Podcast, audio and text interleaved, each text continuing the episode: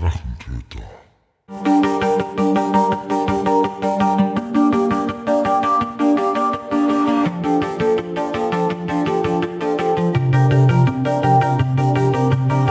Hallo und willkommen zu einer neuen Episode des Drachentöter Podcasts.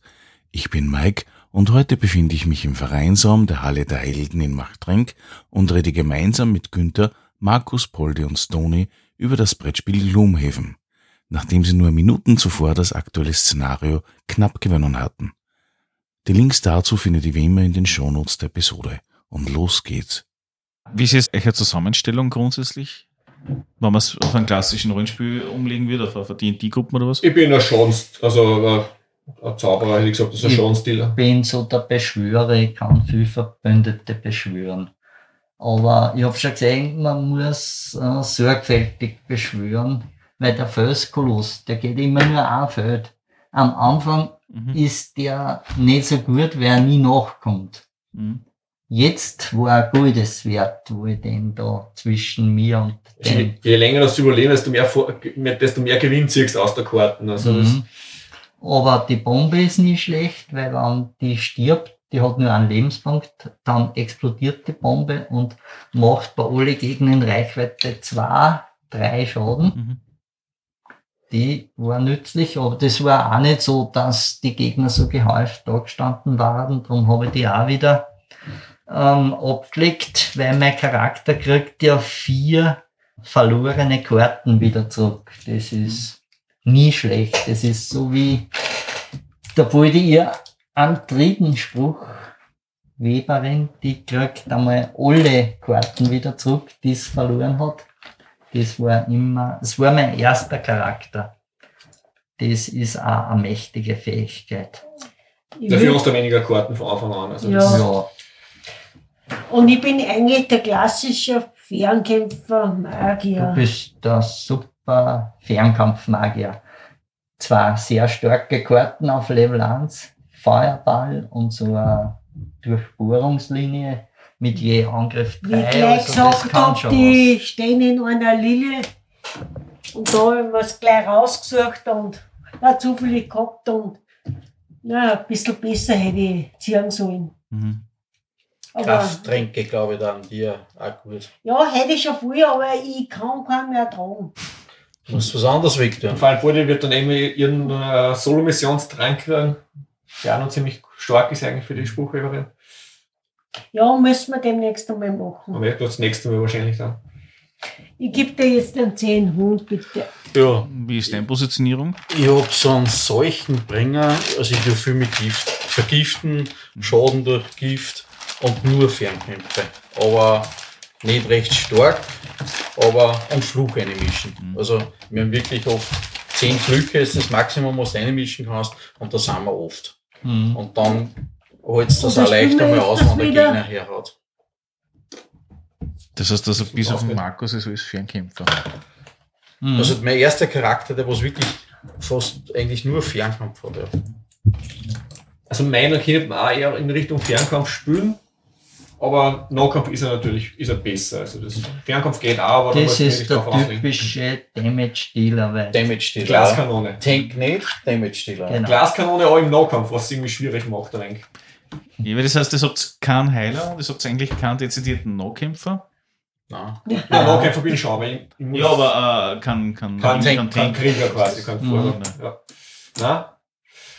Aber das kannst du nicht planen, weil Das Tolle ist ja, äh, du spielst den Charakter und wenn du dann so auf, auf Level 7, 8, 9 bist in der Gegend, dann hast du da irgendwann einmal die Lebensziel erreicht, geht in Pension und du ziehst einen Neichen. Und dann ist halt auf einmal, wupp, jetzt ist unser Heiler weg, ne? Oder wupp, auf einmal ist der Tank weg, ne? Oder ja, der, der Damage-Stil ist weg. Du musst die Taktik noch umstellen und, und das macht halt dann, auch wenn du mit dem eigenen Charakter dann vielleicht länger spielst, interessant, weil die Gefährten dann anders sind. Und du musst dich halt dann immer irgendwie anpassen. Aber gibt es dann die Möglichkeit dann für alle anderen auch, dass sie sagen, okay, gut, sie springen dann halt dann so halb Support ein, also so halb Heiler oder sowas für sich oder für andere, ohne sie mit Hunderttausenden von Tränken auszustatten? ja, du hast da quasi einen, Pool an Handkarten, wo du immer nur eine gewisse Anzahl mitnehmen kannst. Mhm. Und wenn halt der Heiler weggeht, nimmst du die schlechtere Heilungskarten trotzdem mit ein, wäre besser als nichts auf die Art. Also das, Ja, da kann man sich ein wenig helfen. Ich habe jetzt auch bei meinem Deck, bei meinen Handkarten, äh, ein paar Karten, zwei drinnen mit Heilern, weil das braucht man fast, weil wir keinen Heiler mehr haben. Also Ja. die Auswahl, durch die Auswahl, was, was du hast, kannst du das ein bisschen beeinflussen. Aber man hat halt seine Lieblingskarten und die darf man halt gern spielen. Was ist jetzt das, was an Gloomhaven für einen klassischen Rollenspieler interessant ist? Es ist, ähm, was mir im mehr gefällt jetzt auch, ist die Hintergrundgeschichte. Also man erfährt immer mehr von der Welt und der Markus schreibt da auch immer sehr vorbildlicher Tagebuch, was man mittlerweile, glaube ich, schon 30 Seiten hat. Und nein, wir sind eher bei 60, glaube ich, fast schon mittlerweile. aber 60 Also Seiten. das meiste vom Text ist natürlich die, was sowieso in der, im, im Handbuch steht. Ja. Und dann baue ich noch die, die Reise und die Stadtbewegungen dazu. Mhm. Und so waren eben so besondere Ereignisse sind, wie so, dass der Mhm. Günther zu Kisten vorgestellt ist nach hinten und der Rest kämpfen hat lassen, so Da wird das Wort erwähnenswerte Gier vorkommen. möglich. Die Mission heißt tatsächlich Beutegier. Ja. Aha. Und ja, es ist eigentlich so mit der Taktik ein wenig wie das klassische D&D oder Pathfinder. Man muss schon ein wenig schauen immer, wo geht man hin, wo stellt man sich auf. Und Man sammelt Gold und Erfahrungspunkte oder Häkchen in dem Fall, mhm. dass man sich verbessert. Aber man tut jetzt nicht irgendwelche klassischen Prinzessinnen reiten oder sowas. Eigentlich war das noch nie. Könnte es geben, aber wir haben schon alles Mögliche gemacht. Also Wir Ja, haben Pflanzen gesammelt, wir haben den Wald so befreit, wir haben alles Mögliche. wir haben wir haben Leute geholfen, die sich nachher als Schurken entpuppt haben. Ja, das ist, kann, das kann in jedem Rollenspiel auch passieren, sage ich mal. Das ist quasi. Ey, das Ja. sind Verbindungen. Wir haben Kultisten bekämpft. Das ist Wir so waren in verfluchte Tempeln, in unterseeische äh, Tiefseegraben. Tiefseegraben, in zerklüfteten Felsspalten. Also eigentlich alles, was man in klassische Alles- Sessions auch findet. Genau. Und es ist immer recht ein schönes, interessantes Ziel, meistens ganz gut für einen Charakter. Also meistens ist zwar schon ein bisschen alle Gegner, das ist schon ein, Haupt, ein häufiges Ziel. Aber wir haben schon Beschütze an, an, an NPC, der mitläuft für 10 Runden. Und der rennt natürlich vorwärts und sich nicht darum, ob du quasi nachkommst, sondern wenn er umfällt, hast du verloren die Mission. Also das, oder gewisse Gegenstände einsammeln quasi. Und die Missionen, ähm, weil man, wenn du drei Häkchen hast, kannst du wieder ein bisschen was verbessern an den Kampfdeck. Und das macht es halt auch interessant, weil jeder geheim seine Mission zieht und die will halt, wenn es geht, durchbringen. Und äh, ab und zu, wenn man sagt, boah, ja, hey, komm da um, äh, nein, da muss ich mich auf eine Münzen stellen und diesmal darf ich keine Münzen sammeln. Äh, nein, da ist nicht so gut, ich mache lieber was anderes. Und dann wird es halt schon ein bisschen kritisch ab und zu. Wenn wir es einmal kurz umreißen, dann ist es so, man geht im Prinzip von der Stadt weg in Richtung der Mission oder in Richtung vom Dungeon und in der Stadt gibt es eine Aktion, die man machen kann Ein auf dem, Begegnung. eine, Begegnung und Mhm. dasselbe natürlich dann auch noch unter auf dem Weg dorthin, Ja. also sprich äh, diese Straßenbegegnungen äh, Reiseereignisse, oder ja. Reiseereignisse. Und im Dungeon kriegst du dann auch noch mal eigene Subziele. Genau. Kampfziele nennen sie sie ja. Mhm. Was man aber nur, die Belohnung nur kriegt, wenn die Mission er erfolgreich war. Was immer ein Balanceakt ist mit, schaffe ich, riskiere ich die Mission für mein persönliches Ziel, was ich dann auch nichts habe, wenn es die Gruppe nicht schafft, oder opfer ich das Ziel und quasi gehe auf Nummer sicher, dass man es schafft, allgemein. Also ich habe mein Ziel geopfert, weil wir gedacht haben, wir Ja. schaffen es nicht.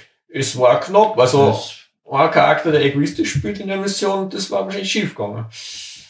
Es ist ja auch bei den Reisezielen auf dem Weg zum Dungeon. Äh, du musst, du hast immer die Entscheidung. Und da haben wir es halt auch schon gehabt, okay, ja, kämpfen wir. Dann fangst du das Spiel schon mit einer Wunde und mit fünf Lebenspunkte weniger an. Ne? Ja, ist auch ganz interessant. es ist nicht immer ganz planbar. Zum Beispiel, wenn du sagst, du machst, du du hilfst denen oder du kämpfst quasi, die Konsequenzen sind manchmal ein bisschen zufällig. Mhm.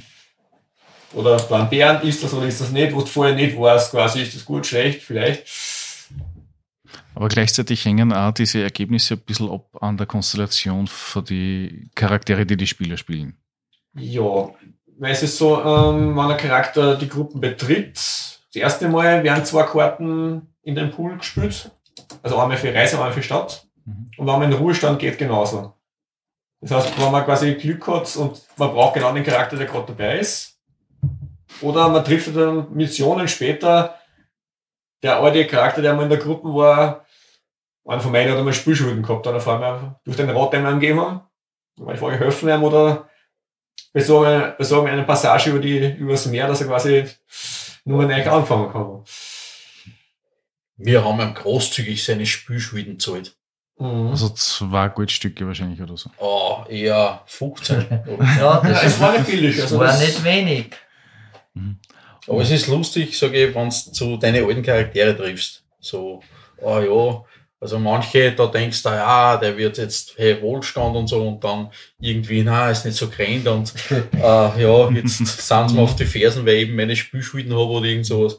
Es ist schon lustig, also die Geschichte ist ganz nett da. also ich glaube, wir haben noch nie einen getroffen, der dann quasi, hey, ich bin jetzt in, in, in Reichtum und, und, und sorgenlos quasi. Ich glaube, wir haben nur keinen alten getroffen. Kommt Nein, noch. ich hab nur mal ein Tier geschickt.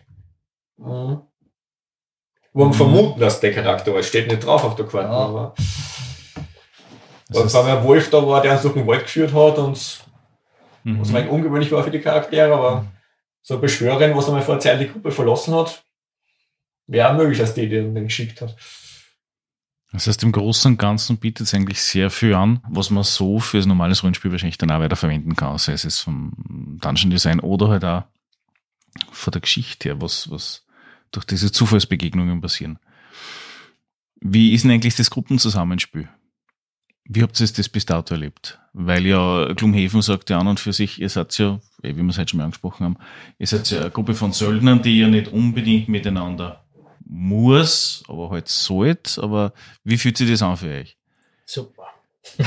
Also so, man kann durch Spaß haben, wenn man einen Egoisten ein wenig auszuhängen lässt, aber wenn man es übertreibt, so, weil dann geht's, dann geht's schief. Also das, Ja, ich glaube, wir sind da auch zu sehr vom Tischrollenspiel schon geprägt, dass wir doch mehr zusammenhalten. Es ist ja auch so, wenn man zu sehr das egoistisch spielt, ist schon die Gefahr, dass man die Mission nicht schafft und dann hat letztendlich keiner was davon. Naja, also alles, was Gold und Erfahrungspunkte kriegst, das bleibt da so und so, ob du es schaffst oder nicht, aber irgendwann in Mission drei, viermal spielen, irgendwann sagen wir, nimmt die Begeisterung Mhm. auch ab. Also das. Und wie gesagt, so egoistische Ziele gibt es eigentlich gar nicht. Also ja, bei den Kampfziele vielleicht. Die Kampfziele vielleicht, aber Eigentlich habe ich da jetzt mal zum Wohl der Gruppe geopfert. Ja, aber dann reißt du da wieder ein Tier auf und Hm. alle drei anderen, alle anderen drei schlagen Hände vors Gesicht. Also, das, Also, das möchte ich jetzt nicht unterstreichen. Es gibt schon so Sachen, wo du oft sagst, hey, ja, na, passt, äh, man redet ein bisschen, ja, na, ich hol mir die Münzen, ne? Ja, der andere Charakter ist vorher dran, ja, dann holt sich der die Münzen, ne? Also, es ist schon so, so ein bisschen so ein Hin- und Hergebeiße ist, aber das bringt halt ein bisschen Würze. genau, das ist so wie die typische Elfen-Zwerge. Ja, Feind-Freundschaft, man macht sich halt ein bisschen nur Genau. das Leben schwer von den anderen. Freundschaft Ein bisschen. ja. Jeder tut ein bisschen, was er kann. Mhm.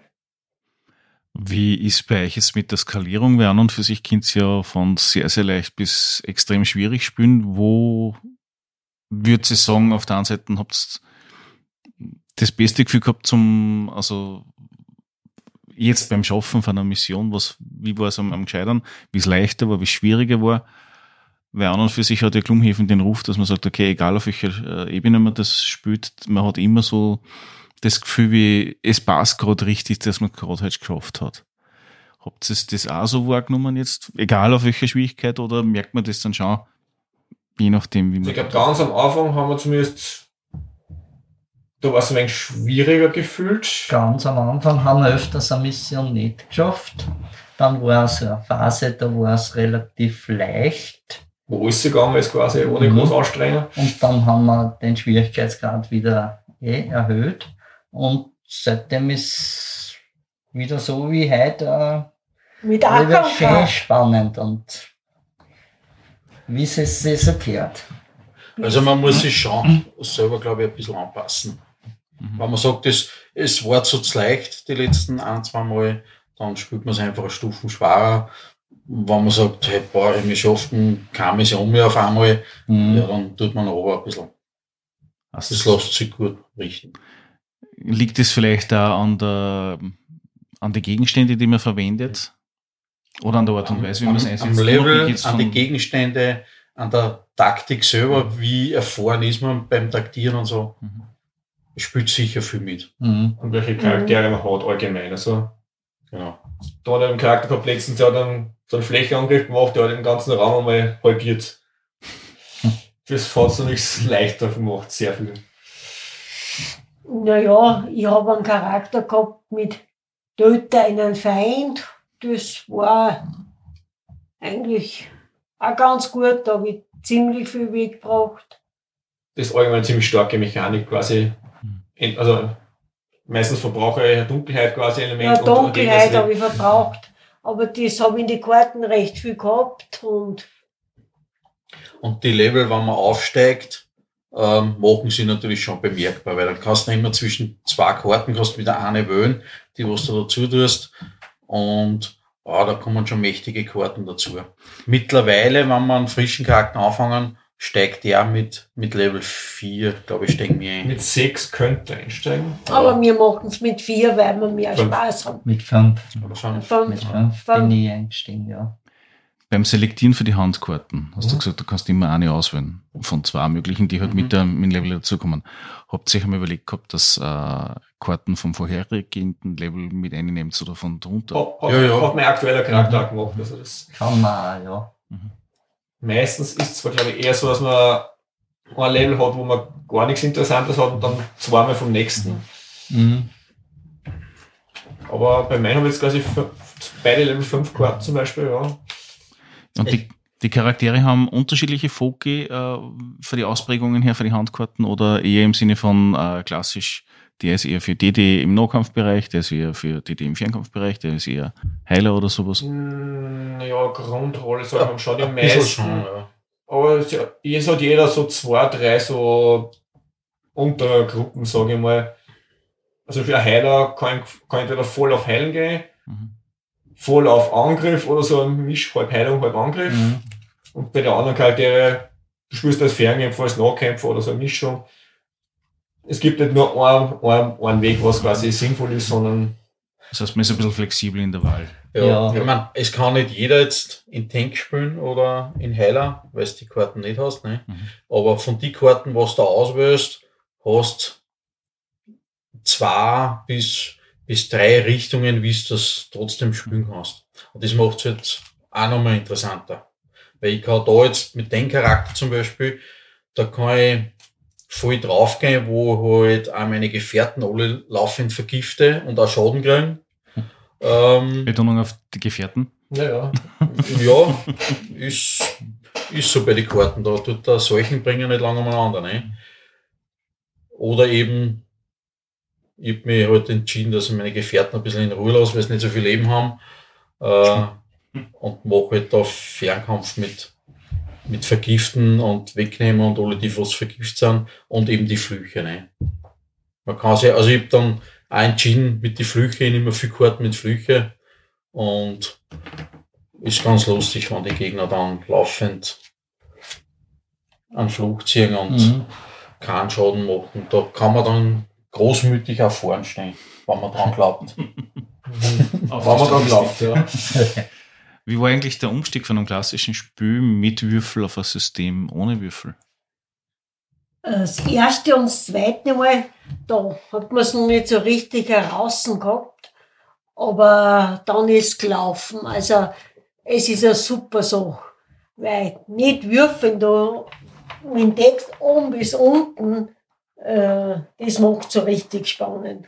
Mhm. Na, Würfeln quasi ist ja nur das Kampfdeck, sag ich mal. Das finde ich nicht mehr so der große Unterschied. Ob ich jetzt Würfel oder eine Karten ziehe, das gibt bei mechanisch nicht viel, aber die, die Handkarten ist das, was quasi besonders ist. Also für mich ist ähm, natürlich kein Ersatz fürs Rollenspiel. Es ist einfach eine Abwechslung dazu. Ja, und vor allem, ähm, wie man sieht, eine Mission ist eigentlich relativ rasch durchgespielt in einem Abend und man braucht nicht, wie öfters beim Rollenspiel, stundenlang da, bis das, was erledigt ist. Äh, das ist gerade die richtige Zeit äh, für so eine Mission. Das gefällt mir ganz gut deswegen und ähm, weil es halt auch sehr, sehr flexibel ist. Man wird immer wieder überrascht, weil zum Beispiel die Monster vorher dran sind oder weil eben ein anderer von den Gefährten da wieder was macht, mit dem man nicht gerechnet hat, was die eigenen Pläne durcheinander kommt. Drum soll man immer flexibel mit seinen Handkarten sein, weil es kommt immer alles anders, habe ich festgestellt. Das heißt, dass selbst wenn man die Mission nur mehr gleich spielen würde, also sprich nur mehr äh, resetten würde oder was, es ist immer anders, weil sich die Leute anders verhalten. Naja, das weniger, glaube ich. Zumindest, wenn man es mit denselben Charakteren nur mal spielt, ist schon anders wieder, aber Du hast wahrscheinlich ein bisschen, also du weißt nicht beim zweiten Mal, wo die Gegner sind, Genau. was auftaucht, was dann wahrscheinlich Was leichter macht. Aber ich glaube, einmal haben wir es gehabt, einmal haben wir da es sind gehabt. wir gescheitert, dann haben wir gesagt, jetzt ist es ein leichtes, jetzt wissen wir alles und sind gleich nochmal gescheitert. Genau.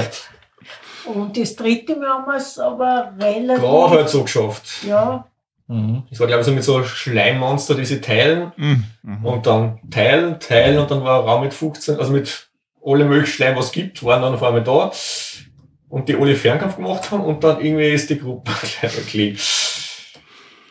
Ja, ja, ist das war. Aber die Idee, sage ich mal, mit, mit Kartenzielen, mit eins äh, auf, also ein, ein Angriff oder eine Aktion von oben und von der anderen Karten von unten machen, Mhm. mit der Initiative drinnen und so. Also die Idee ist, ist super. Man muss sich ein bisschen dran gewöhnen, aber es ist, es ist eine, eine super Sache.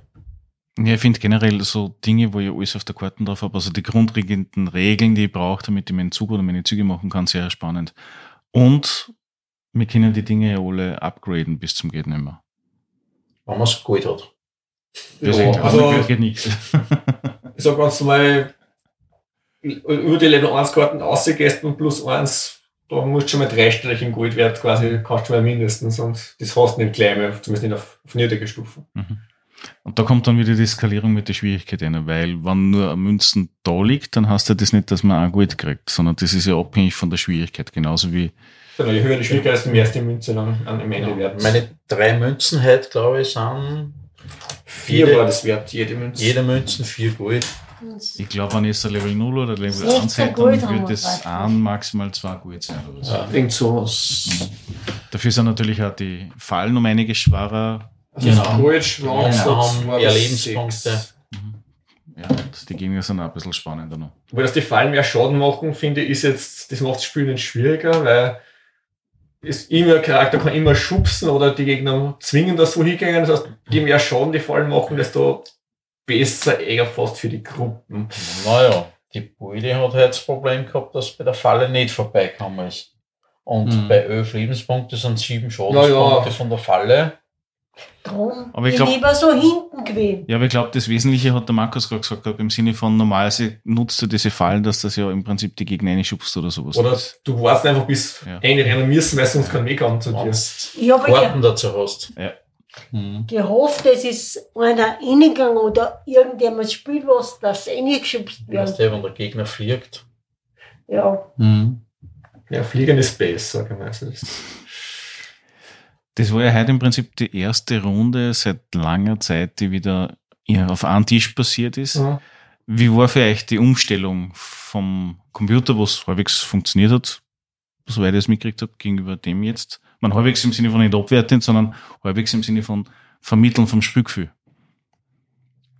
Naja, es ist schon anders. Es hat beides seine Vorteile, habe ich gesehen. Am Computer ist natürlich schon schön, dass man bei jedem Monster gleich sieht, was hat das für Zustände, wie viele Lebenspunkte hat das nur. Also die Verwaltung ist an manche Stellen schon einfacher und übersichtlicher, aber am Tisch hat man natürlich dieses haptische Erlebnis und äh, im Gesamten sieht halt plastischer und und eine Spur lustiger ist am Tisch.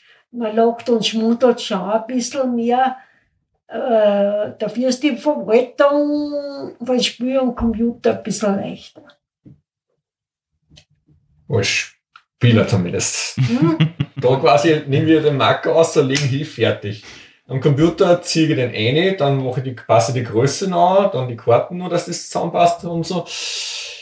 Ja, Bei jedem Monster muss ich einstellen die Lebenspunkte. Als Spielleiter ist das klar. Als Spieler ist. Und ich mag so das, das, das Micromanagement am Tisch lieber als am Computer. Also, weil ich den Marker da hinlegen muss und Zustände so, finde ich das ein bisschen lustig, als wenn ich da am Computer nur Zahl umstelle. Also, das, das ist klar, ja. Und ich da mit dem Marker nochmal vorher geredet. Ich nehme auch die Würfel, weil es einfacher ist.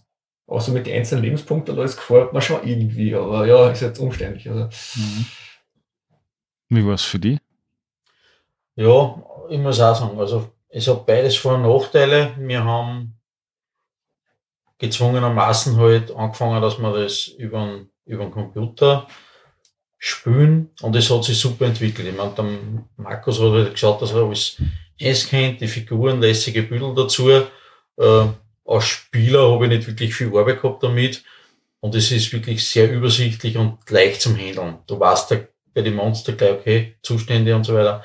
Das ist praktisch, aber natürlich sind wir Menschen mehr fürs, fürs Treffen und fürs Zusammenkommen.